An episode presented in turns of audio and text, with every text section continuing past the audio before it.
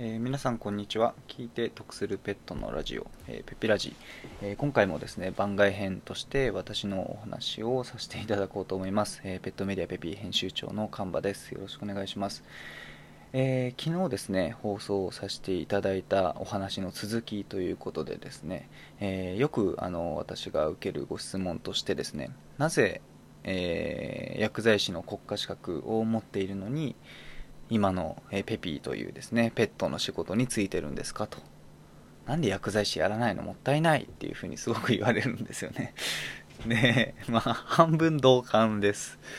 なんですけど、えー、昨日はですね、えー、僕の気持ち的にやりたい仕事とかやり自分の人生の時間を、えー、使いたいことっていうのがですね、え今のペピーにすごくあるというふうに感じているので、えこっちを選んペピーを選んでますよという話をしたんですけど、え今回はですね、まあ、それとはまた違った理由で、えー、今後のキャリアを考えた時にもですね、あのー、今薬剤師免許を持っていて薬剤師にそのままなるよりも、えー、他の仕事に就いていた方が、えー、いいんじゃないかなというふうに僕は思っているので、まあ、そこら辺のお話をさせていただこうかなというふうに思います。今日もよろしくお願いします。でまずですねその薬剤師という、まあ、資格を持っている人たちっていうのはですね、えー、まあ、毎年その6年生の薬学部を卒業した人たちが、まあ、受験をするわけですね薬剤師国家資格というものを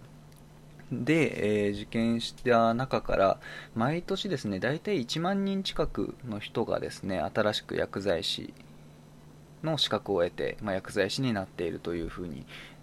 なことになってますね。まあ、これは数字を見るとそうなってるんですけど。で、僕が受験した104回の薬剤師国家試験に関してはですね、合格者数っていうのが1万194人というので、まあ、えー、前年とか、まあ、2年前、3年前に比べても合格者数がちょっと多かったみたいな風に書いてあります。で、まあ、また別の記事を読むとですね、その、どんどん薬剤師の需要は、まあ、将来的に見ても、えー、どんどんどんどん増えていくであろうという記事がありましてなんで、えー、ドラッグストアの数とか薬局の数病院の数に、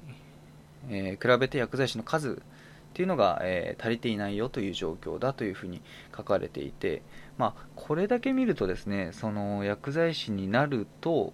何ていうんですか仕事に困らないというかなんかそんな風に、えー、見えたりするんですけどちょっと僕は真逆なんじゃないかなという風に思っていてっていうのはですねその薬学部にいる時に、まあ、5年生のタイミングで実習に行くんですよね、えー、病院実習と薬局実習に行くんですけどまあそんな中ですね、まあ、僕が行った薬局とか、まあ、あと友人がいた薬局とかいろんな薬局の情報を、まあ、聞くわけですよ。で別にどこの薬局がっていう話では全くないんですけどその、まあ、全体的に友人から聞いた薬局の状況とかを、まあ、聞くとですね結構ですねえー、て言うんですかその自動化できるような場所っていうのが結構あるなって思ったんですよ。要はですねその薬剤師の人しか今、えー、しちゃいけないですという、まあ、業務の範囲があるんですね。いやここの業務は薬剤師がやってくださいと。でそれが、まあ、いくつかあったりするんですけどその中でもこれは、えー、機械に任せた方が正確だし早いエラーも少ないっていう業務って結構あるなっていうふうに感じたんですね。で、えーとこれは結構ですね周りの、えー、薬剤師の先輩とかもなんかおっしゃっているようなことでで僕は、えー、今 IT 企業にいるので、まあ、その自動効率化とかっていう面で見てもですね、まあ、確かにこれは何ていうんですかその電車のですね、えー、切符売り場のところに切符切符を切る駅員さんがいなくなって、えー、自動改札になったようにですね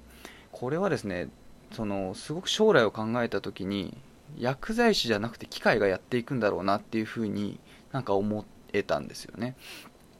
つまり今やってちょ今やっている薬剤師の業務のいくつかは、えーと、機械が代替していくと。つまり AI が AI に代替される仕事なんじゃないかというふうに思ってます。でまあすごく単純計算ですけど今薬剤師が、えー、やっている業務の100が100あるとしてその100のうちの、まあ、例えば40を、え、AI が代替してくれるとするとですね単純計算で、えー、薬剤師が10人いる薬局は6人で済むようになるんですね。残りの4人分は AI が代替してくれるので。なのでその薬剤師という職の需要は増えていますけどただやる業務内容っていうのはどんどん絞られていくんじゃないかなというのが思ってるんですよね。で機械に代替されてしまうとその分の薬剤師の、えー、給与を会社的には払わなくて済むので、えー、人数は、えー、薬局あたりの人数薬剤師の人数っていうのはすごく長い目で見た時にはこれ少なくなっていくんじゃないかなと思うんですよね。機械を活用して。っていうのが、えー、とちょっと僕のなんかざっくりとした予測がありまして。つまりですねあの今いわゆるですね、まあ、薬局とかの薬剤師さんで、あのー、持ってきた、まあ、患者さんが持ってきてくれた処方箋に淡々とですね、まあ、それを受け取ってで淡々とその薬どう処方箋通りの薬を集めてで、えー、それをただ手渡してお大事にどうぞっていうなんかその作業だけを淡々と繰り返している薬剤師さんっていうのは結構危ないんじゃないかなと個人的には思ってるんですね。で、えー、そしたらその、まあ、AI に代替されるって言ったけど残りの60%の仕事っていうのはまあ薬剤師さんがやるべき仕事なわけで。じゃあその機械化がめちゃくちゃ進んだ未来だとしても人間の薬剤師がやってる仕事って何だろうっていうふうに思考えたんですね。でその時に、まあ、思いつくのがやっぱりその人の心に直接、え影響するような仕事。例えばその看護の仕事とかってそのやっぱり全部機械化するのって難しいと思うんですよね。やっぱりその人間の看護師さんにお世話してもらいたいとか、えー、お話ししたいっていう思いっていうのはまあ僕がたとえ老人になっても思うだろうなと思うんで、えー、僕が今25なので、まあ、ここ50年とかはそうなんじゃないかなと思うんですよね。その100年とか僕が老人の頃の子供とかはまた価値観違ってると思うんですけど少なくとも僕はですねその自分が老人になって、えー、病院に入ったとしたらやっぱりロボットではなく人間の看護師さんに、えー、面倒を見てもらいたいと思う思うんですよ。なんかここにヒントあるんじゃないかなと思って要はですねそのそのも患者さんが持ってきた処方箋通りに、薬を集めてで薬の説明をしながら、患者さんに手渡す薬を手渡すっていうのはもちろん大事な薬剤師の仕事ではあるんですけどここにいかに付加価値を、えー、その人自身の魅力として載せられるかっていうのがめちゃくちゃ大事なんじゃないかなと思うんですね。でこれがないっていうのがいわゆるその AI と同じじゃんっていう風になっちゃうのでなので僕はどあのえー、と今ペットの仕事をしてるんですけどゆくゆく薬剤師にもなるっていうふうには決めてるんですよ。で今のペットの仕事を掛け合わせながら薬剤師をやりたいというふうに思ってるんですけど僕がなる理想の薬剤師というのがですねなんかこの薬剤師さんからあの薬の説明は聞きたいわとか